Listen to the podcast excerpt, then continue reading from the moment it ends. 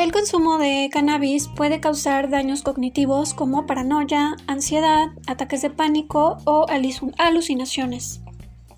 Los efectos después de consumir en las alteraciones cognitivas pueden ser la atención, alteraciones en la memoria, en el procesamiento de la información y alteraciones del tiempo de reacción ante un suceso.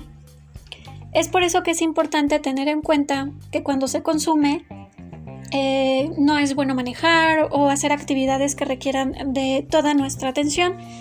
La alteración cognitiva no es que la dañe o no es que eh, eh, la, debilite, sino que la transforma, la, la hace verse de otra forma. A eso es a lo que se refiere con alteración cognitiva. Entonces, el tipo de atención que tienes está alterada, el tipo de memoria que tienes es, está alterada, la manera en la que procesas la información es distinta y el tiempo de reacción cambia, ya sea a más rápido o más lento.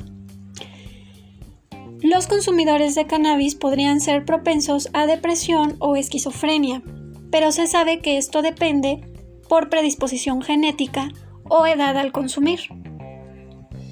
Vamos a una parte importante que tiene que ver con el desarrollo del cerebro.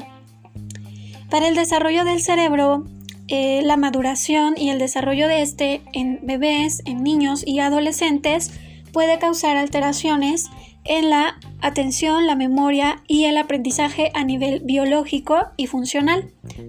También tenemos alteraciones cardiovasculares y respiratorias. Estas últimas vamos a revisarlas en el siguiente clip. Hasta pronto.